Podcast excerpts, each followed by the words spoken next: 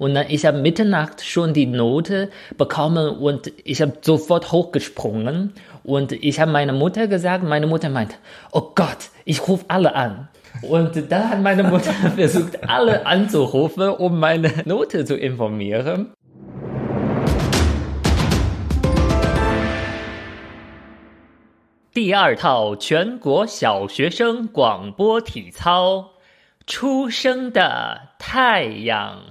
Wenn ihr auch nur Chinesisch verstanden habt, dann seid ihr hier richtig. Herzlich willkommen zu Süßsauer, dem China-Podcast.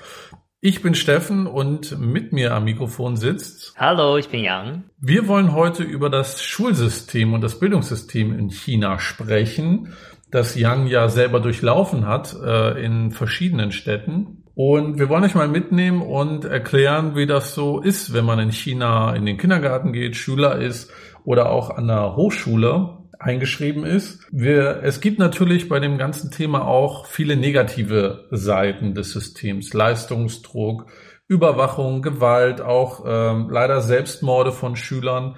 Wir wollen aber in dieser Sendung heute keine Abrechnung mit diesem Schulsystem machen, sondern wir wollen es erklären und euch aus unserer Perspektive einen Einblick geben. Und äh, wer könnte besser mein Gesprächspartner dafür sein als Yang?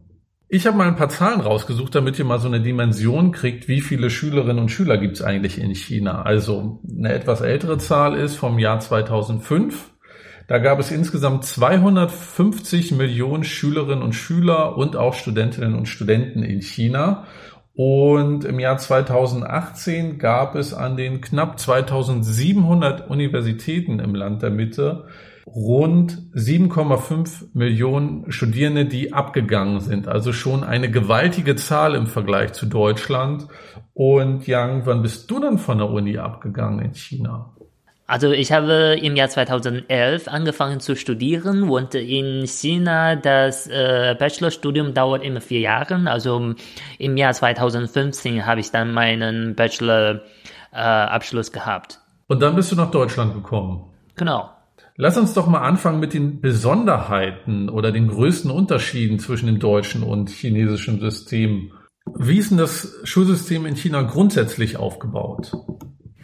Also das äh, Schulsystem in China, ich würde sagen, ist ein bisschen einfacher aufgebaut als in Deutschland, weil hier gibt es äh, so Realschule, Gesamtschule, Gymnasium und äh, sowas. In China gibt es nur Grundschule und äh, Highschool, so wie in Amerika. Und da gibt es noch so äh, Junior High und Senior High. Lass uns mal anfangen mit den größten Unterschieden zum deutschen System. Wie begrüßt man eigentlich seinen Lehrer in China? In Deutschland sagt man Guten Morgen, meistens recht lustlos. Also wie, wie sagt man in Deutschland? Muss man sagen Guten Morgen? Der Lehrer fängt an äh, und gut, Guten Morgen alle und alle antworten Guten Morgen? Oder wie ist das? Genau, ja. Der Lehrer kommt rein, stellt sich vorne hin, Guten Morgen und dann sagen alle Schüler, naja, nicht so richtig motiviert, Guten Morgen und dann geht's los. Vielleicht ist auch so, manche sagen, manche sagen gar nicht oder lautlos. Ja, kann gut sein. Okay, also in China, das ist ein bisschen äh, strenger. Alle müssen die Lehrer begrüßen und zwar in jeder Klasse gibt es unterschiedliche Kadern. Also verstehst du das Wort? Ist ein bisschen so kommunistisch. Ja, Kader. Du meinst Schulklassen? Genau, also zum Beispiel in jeder Klasse gibt es zumindest einen Klassen, mh, Klassenmeister. Das ist ein Schüler, der wohl der Lieblingsschüler von dem Lehrer ist. Und der muss sagen, so wenn der Lehrer oder die Lehrerin eintritt und dann der Klassenmeister sagte, alle aufstehen und alle stehen auf. Das muss ziemlich einheitlich sein. Und dann alle sagen, Guten Morgen, Lehrer. Also, Lao Shi Hao. Lao Shi ist Lehrer, also Guten Morgen, Lehrer. Und äh, der Lehrer sagt dann, ja, Guten Morgen, Schüler. Bitte setzt, setzt euch. Und dann fängt die Klasse an. Und nach der Klasse sagte sagen die Lehrer so wie äh, Class dismissed. Und dann der Klassenmeister sagt nochmal, alle aufstehen und alle stehen auf und meinte, äh, auf Wiedersehen, äh, Lehrer Dingsbums. Ja, und dann die Lehrer sagen, auf Wiedersehen. Aber es gibt schon eine Klingel, die dann die Stunde beendet, oder macht das immer der Lehrer, der auf die Uhr guckt? Äh, es gibt zwar immer Klingeln, aber nicht alle Lehrer folgen drauf. Also zwischen jeder Unterricht gibt es zehn Minuten Pause. Mir schon mal passiert, manche Lehrer, die ziehen gerne länger. Und einmal in der Schule hat meine Mathelehrerin die zehn Minuten Pause komplett besetzt und äh, während die Englischlehrerin die ganze Zeit draußen gestanden und gewartet hat. Und dann der nächste Unterricht musste anfangen und die Englischlehrerin hatte eingebrochen und meinte, genug ist genug. Und äh, ja. ja, in Deutschland habe ich immer oft den Spruch gehört äh, vom Lehrer oder von der Lehrerin, ich beende die Stunde, nicht das Klingeln. Genau, also in China, die Lehrer sagen nicht so, aber die leben so. Also doch gar nicht so ein großer Unterschied zwischen beiden Ländern. Du hast es eben schon gesagt, man spricht den Lehrer ja an mit Lausche und dann der Nachname. In Deutschland sagt man ja eher Herr und Frau sowieso. Also erst Nachname und dann Lausche. Zum Beispiel äh, Aipeng Lausche. Erstmal die Namen und dann, ja, den Titel. Ich glaube, im Klassenzimmer würde ich dann eher Eckebrecht Lausche genannt werden wollen. Okay. Was mir mal aufgefallen ist, äh, man meldet sich auch anders als in Deutschland. Äh, in Deutschland ist es ja immer entweder die nervigen Typen, zu denen ich auch manchmal gehörte, die dann immer so äh, äh, äh, äh, äh geschnipst haben und den Finger äh, gehoben haben, damit der Lehrer einen auch ja sieht und hört, äh, weil man was ganz Wichtiges zu sagen hatte. Und in China ist das viel disziplinierter. Ich habe so Bilder gesehen, ähm, man hat dann äh, den linken Arm vor sich liegen im rechten Winkel und darauf den rechten Arm liegen.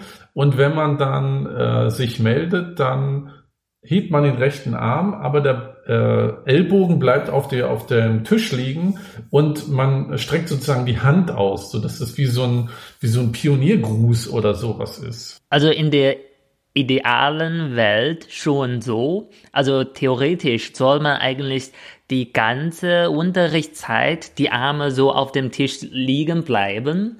Und wenn man sich meldet, natürlich äh, Arm hoch, aber Ellbogen äh, auf dem Tisch. Und äh, soll man immer so machen. Und vielleicht manche Lehrer, die lassen das einfach. Aber das ist ganz wichtig, wenn zum Beispiel die ein Unterrichtpräsentation machen. Also kommen da andere Lehrer oder andere, also Leiter der Schule oder andere Schule oder der Stadt, die kommen zu Besuch. Und dann, das ist ganz wichtig, die Lehrer sagen uns vorher schon, bitte alle folgen die Disziplinier, äh, Disziplin. Natürlich ist immer besser, wenn mehr Leute sich melden so zu einer Frage und das wird auch vorgesprochen, zum Beispiel, wenn ich eine Frage stelle alle melden sich, alle heben die Arme hoch, aber zum Beispiel, wenn ihr das nicht wisst, hebt dann den linken Arm. Wenn ihr das wisst und das antworten wollt, dann hebt die linke Arme. Oder die Lehrer sagen vorher schon, diese Frage, alle melden sich, aber zum Beispiel, Yang, du antwortest diese Frage. Clever, einfach um den Schein zu bewahren. Ich habe die beste Klasse, die es jemals gab an dieser Schule und man spricht sich vorher einfach ab. Genau, alle melden sich und äh, ja, ja, die Lehrer freut sich und äh, die Leiter denken auch, hm, die Schüler sind alle so aktiv. Ich bin ja in den 90ern zur Schule gegangen und vom Kleidungsstil her waren die 90er ja eher ein Jahrzehnt, was man lieber Warte vergisst. mal, warte mal, darf ich dich unterbrechen? Äh, hast du gelogen oder was? Ich bin auch in den 90er in die Schule gegangen. Na, vielleicht haben wir an unterschiedlichen äh, Zeitpunkten in den 90ern einfach angefangen, in die Schule zu gehen. Okay, aber äh, ja, das kann sein, aber ich bin sehr, sehr früh in die Schule gegangen, vielleicht deshalb. Äh, die 90er sind ja eher kleidungstechnisch ein Jahrzehnt zum Vergessen. Und in der Schule sah ich äh, sozusagen die Fotos, die ich von damals sah, äh, sehr grausam aus. Wie ist denn das in China? Was trägt man dann da zur Schule? Also erstmal äh, trägt man auch Uniformen in Deutschland? Nee, nicht an, an den überwiegenden Teil der Schulen nicht. Auch nicht in der DDR-Zeit?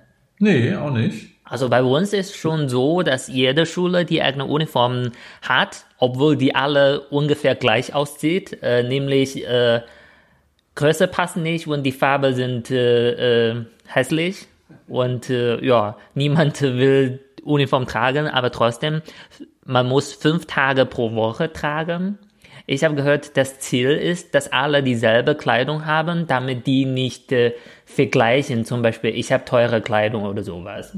Sowas habe ich auch aus Großbritannien gehört. Da gibt es ja auch die Schuluniform. Ja, aber man kann doch so wie in Großbritannien machen, nämlich die alle ziehen sich so schick an wie äh, ja äh, Gentlemen und Ladies. Aber bei uns sind alle so wie äh, das kleinste Kind der Familie, das äh, die ältere Kleidung vom Brüder oder Schwester tragen müssen. Ja, genauso war das hier auch so ein bisschen. Aber zum Glück war ich der ältere Bruder. Okay, ja, du hattest Glück. Auch so in der Grundschule zum Beispiel. Ich finde, weil du hast auch in der DDR-Zeit gelebt. Fünfeinhalb Jahre lang, ja. okay, ich höre, dass das dir sehr wichtig ist. Weil China ist ein äh, kommunistisches Land oder sozialistisches Land und äh, wir haben in der Grundschule äh, außer Uniform immer noch ein, ich weiß nicht, ob ihr so, so ein Konzept kennt, gibt es so ein Gruppe von Kindern, die heißen äh, Young Pioneers. Wie heißt das auf Deutsch?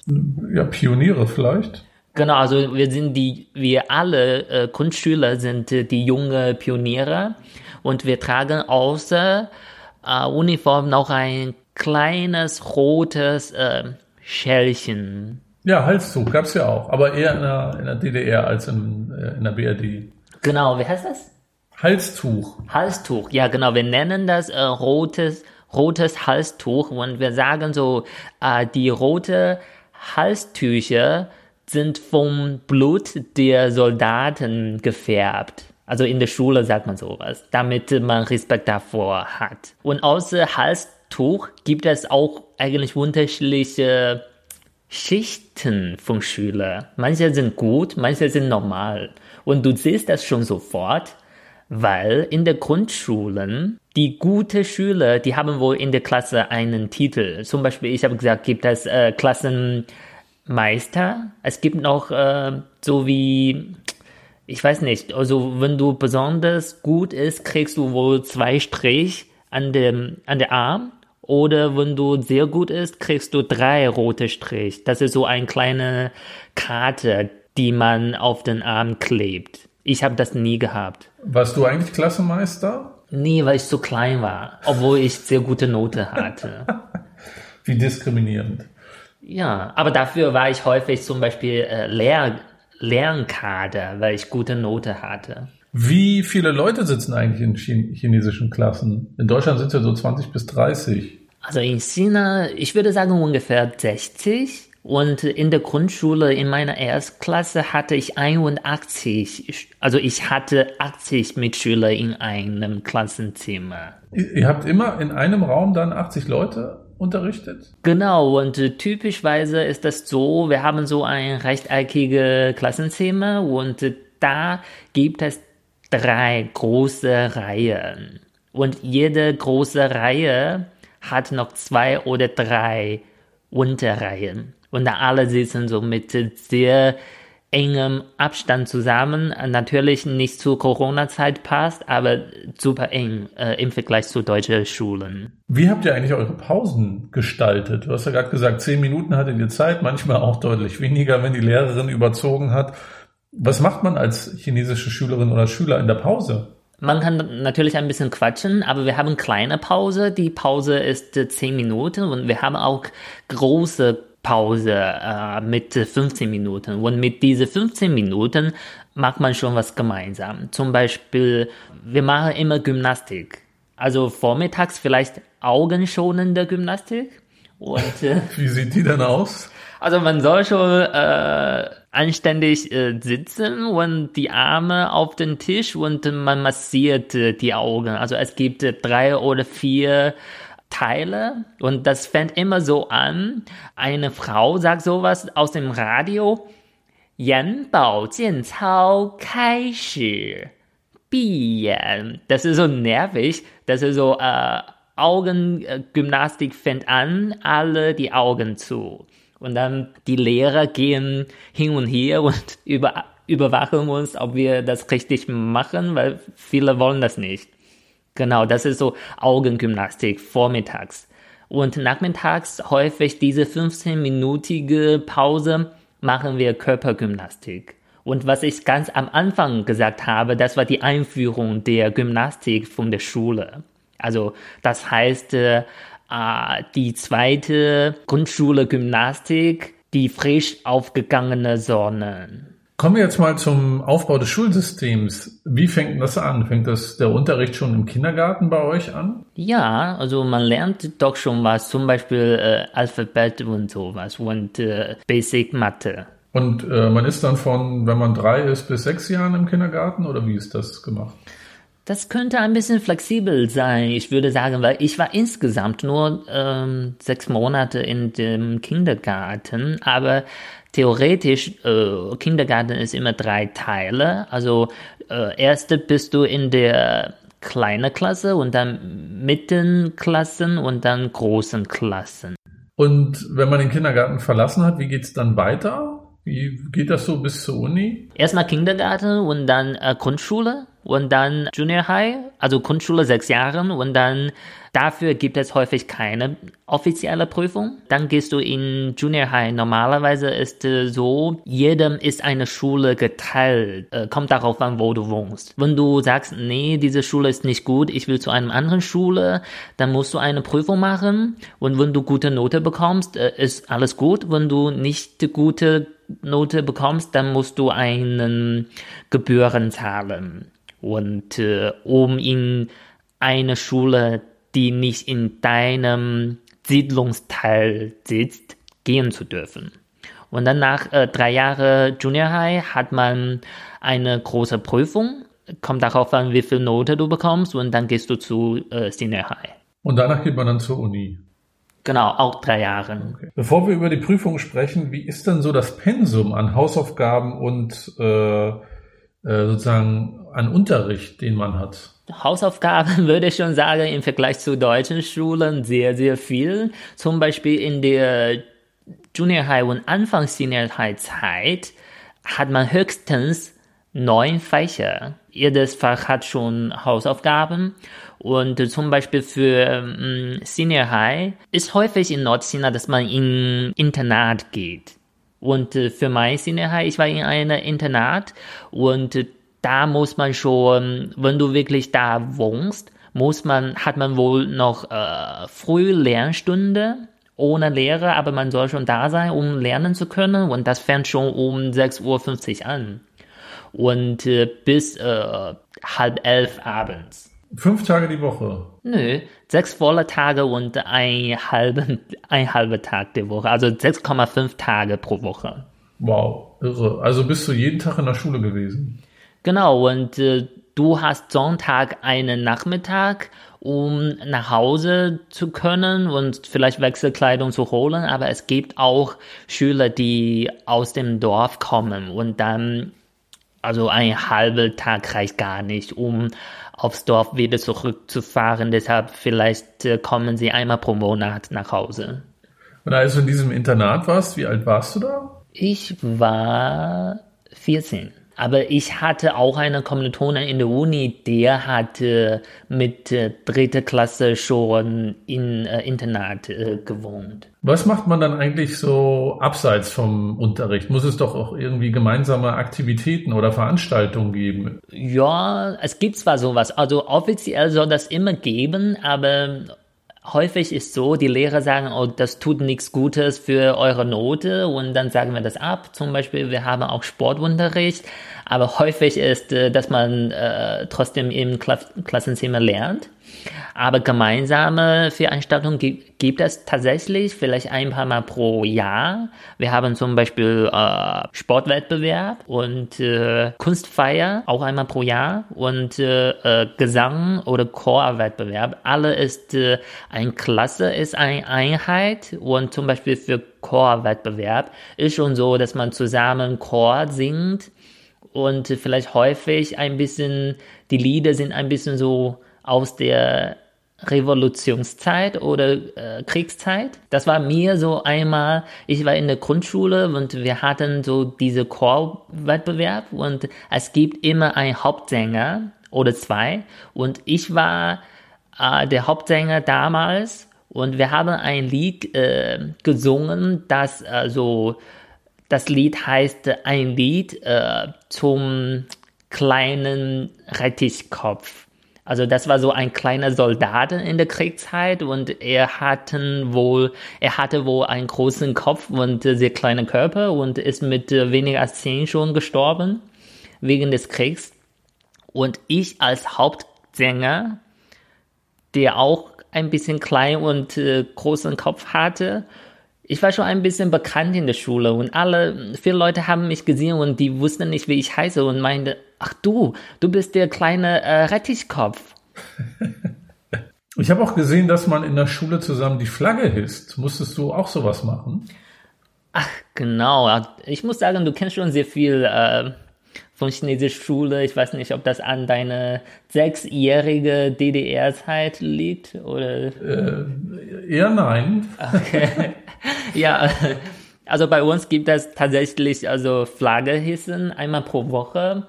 Und das ist so, alle stehen zusammen und äh, vor der Flagge natürlich und einer oder äh, ich glaube drei, drei Schüler, die natürlich sehr gute Note haben und äh, äh, die hießen die Flagge. Und äh, ja, ich finde das ein bisschen blöd, weil obwohl ich auch sehr, sehr gute Note hatte, ich durfte das niemals machen, äh, weil ich nicht groß genug bin. Einer hisst die Flagge und alle gucken das an und äh, nationale Hymne wurde gespielt und alle haben äh, so zusammen gesungen. Dann kam der Leiter der Schule und sagt, sag was, vielleicht so letzte Woche wer und wer war frech und sowas. Diese Woche, was müssen wir machen? Ja, das ist einmal pro Woche Ding. Diesmal haben wir auch wieder einen Klischeekeller mitgebracht und da wollen wir mal reinhören.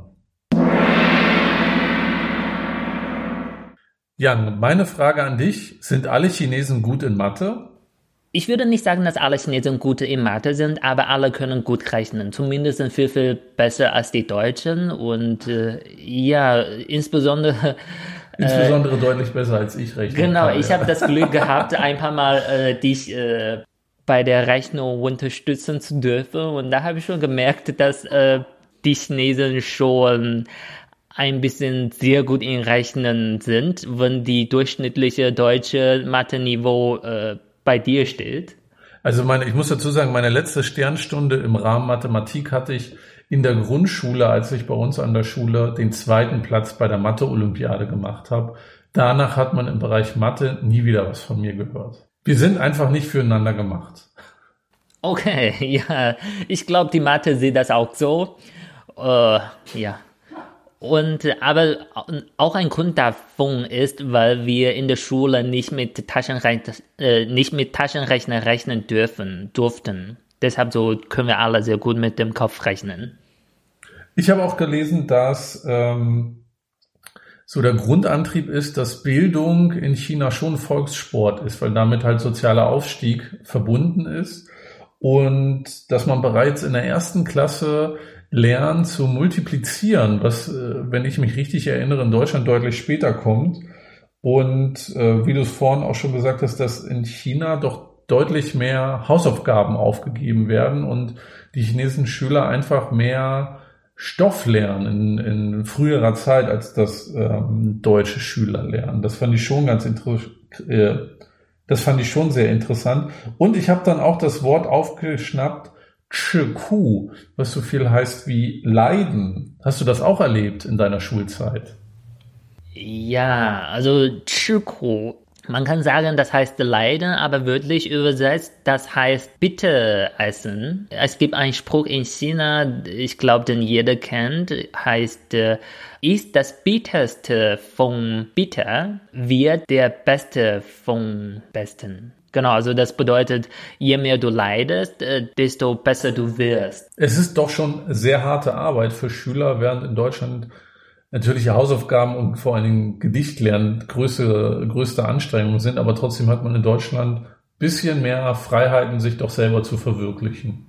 Ja, würde ich schon sagen. Und ich habe eben äh, daran gedacht, also in China gibt es auch doch äh, diese 996, äh, also äh, 996 von 9 bis 9 und 6 äh, Tag pro Woche arbeiten in der Firma. Und ich finde, das wäre kein großes Problem, wenn man schon in China in die Schule gegangen ist. Weil in der Schule muss man höchstens von äh, sieben bis äh, 10, also schon 14 Stunden pro Tag und äh, meistens äh, 6,5 Tage pro Woche und dann hat man schon daran gewöhnt, wirklich solche Belastungen äh, ertragen zu können. Nun möchte ich nochmal äh, über ein weiteres Thema sprechen, und zwar über Gaukau. Da habe ich gelesen, das ist die ja, zentralste und wichtigste Prüfung deines Lebens. Und mit dieser Prüfung entscheidet sich, was aus dir wird später. Äh, in China sagt man schon Gaukau so wie ein Steg, über den äh, alle Leute gehen. Also deshalb so, man, man sieht schon, was für ein Druck das ist. Und als ich in Senior High war, das war schon man merkt schon den Druck von Gaukau und alle Lehrer haben gesagt, so Gaukau ist euch so wichtig und das ist so wie ein Abitur in Deutschland, ne? aber das ist ganz andere Streit und äh, äh, ich konnte, äh, ich kann mich auch erinnern, äh, manche Lehrer haben gesagt, lernen zum letzten Mal. Wenn ihr gute Note in Gaukau bekommt, müsst ihr nie wieder lernen. Und ich habe das so geglaubt, dass ich in den, in, den, ersten zwei Jahren der Uni total schlechte Note bekommen habe, weil ich nie wieder lernen wollte. Und dann wollte ich äh, im Ausland studieren, musste ich äh, wieder super fleißig äh, lernen, um meine Note ein bisschen verbessern zu können. Wie genau läuft denn Gaukau ab? Ist das ein Tag? Sind, ist das eine Woche? Wie genau sind diese Prüfungen?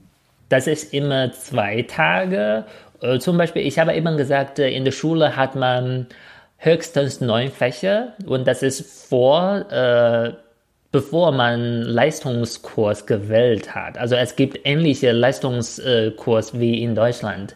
Äh, zum Beispiel, du kannst wählen, ich will Ingenieurwesen studieren oder ich will, ich will Naturwissenschaftler werden. Es gibt zwei Kategorien. Ich will Naturwissenschaftler werden oder ich will Geisterwissenschaftler werden. Und dafür entscheidet das. Also für Naturwissenschaftler musst du immer Physik, Chemie und Biologie haben und für Geisteswissenschaftler muss man immer äh, Politik, Geschichte und Geografie haben.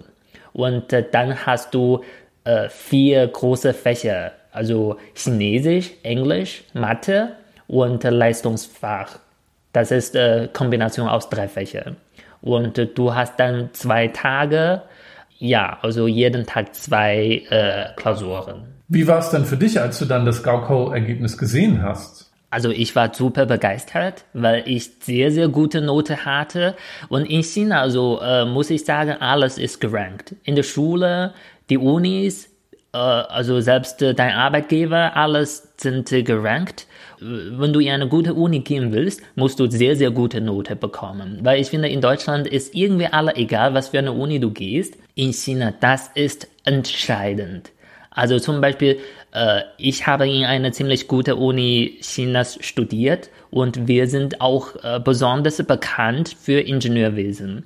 Und äh, die Studenten aus der Uni kriegen viel, viel einfacher einen Job als anderen äh, Unis. Also zum Beispiel, man sagt zum Beispiel Huawei, diese Firma hatte ein Drittel Arbeitnehmer, die in meiner Uni studiert haben. Deshalb so, in was für einer Uni du studierst, ist schon sehr, sehr wichtig, sogar entscheidend. Und wenn man diese Prüfung jetzt nicht so gut absolviert hat, gibt es dann eine Chance, die zu wiederholen oder über einen anderen Weg an eine gute Uni zu kommen? Ja, gibt es äh, Möglichkeiten zu wiederholen. Da musst du noch mal Gaukau machen. Also musst du noch ein Jahr lernen. Aber ich muss sagen, äh, ich war super äh, glücklich, dass ich äh, schon gute Note bekommen habe. Und alle legen sehr, sehr viel Wert drauf. Damals äh, hat meine Klassenlehrerin uns gesagt, wenn ihr die Note bekommt, egal wie spät, ruft mich an. Und man bekam, ich glaube, so Mitternacht äh, die, die, die Note, wenn man sofort wissen will. Und dann, ich habe Mitternacht schon die Note bekommen und ich habe sofort hochgesprungen und ich habe meiner Mutter gesagt, meine Mutter meint, oh Gott, ich rufe alle an. Und da hat meine Mutter versucht, alle anzurufen, um meine, um die, meine Note zu informieren. Alle haben natürlich geschlafen, mein Vater noch nicht. Und mein Vater war super begeistert und hat versucht, vielleicht auch andere Leute zu sagen. Und ich habe meine äh, Klassenlehrerin auch angerufen und ich meinte, so, ich habe so viel, so viel bekommen. Und meine Lehrerin war so froh und sie meinte, du bist momentan, du bist zumindest äh, der zweite Beste in der Klasse, wenn nicht der Beste. Weil äh, der Schüler, der normalerweise immer der Beste war, hat sich noch nicht gemeldet. Und äh, dann habe ich schon gedacht, hm, wenn er sich nicht sofort meldet, dann denke ich anders, ob er immer noch der Beste wird. Und was, was ist das? Ich war der Beste in der Klasse. Genau. Herzlichen Glückwunsch, nachträglich nochmal. Ach, danke, das ist die Ehre der alten Zeit. Eingangs habe ich gesagt, es gibt auch viel Leistungsdruck ähm, äh, durch das chinesische Bildungssystem. Wie hast du das dann wahrgenommen? War das eine schöne Zeit in der Schule oder war das für dich doch sehr stressig und hättest du es dir gern anders gewünscht? Ich würde sagen, vielleicht, wenn, wenn man das hört, man denkt, das ist stressig, aber wenn man das lebt, das ist okay. Ich finde, wenn du so viel Stress hast, das ist eher so, hm, man ist so wie eine Maschine, man denkt nicht so viel, man hat nur ein Ziel, gute Note zu bekommen und äh, ja, dann hm, hat man eher sehr, sehr wenige andere Gedanken. Und ich war in ein äh, Internat, aber mh, hm, ich habe da eineinhalb Jahre gewohnt und dann habe ich entschieden, doch äh, zu Hause zu wohnen. Und dann habe ich jeden Tag halb sieben schon den Bus genommen, um zur Schule zu gehen. Und ich war so müde. Ich habe immer im Bus geschlafen und dann, wenn du in der Schule bist, dann ist schon bam, bam, bam, immer lernen, lernen, lernen. Ja, man ist einfach sehr fokussiert und, und konzentriert. Also, ich würde sagen, für mich, das ist ganz okay, ganz in Ordnung. Aber ich bin froh, dass ich das äh, nicht nochmal das leben muss. Viele haben schon diese Symptome, dass man manchmal von Klausur träumt und dass man nicht mehr gar nichts weiß und das ist schon so ein Albtraum. Aber das hat man wohl auch in Deutschland, nicht nur in China.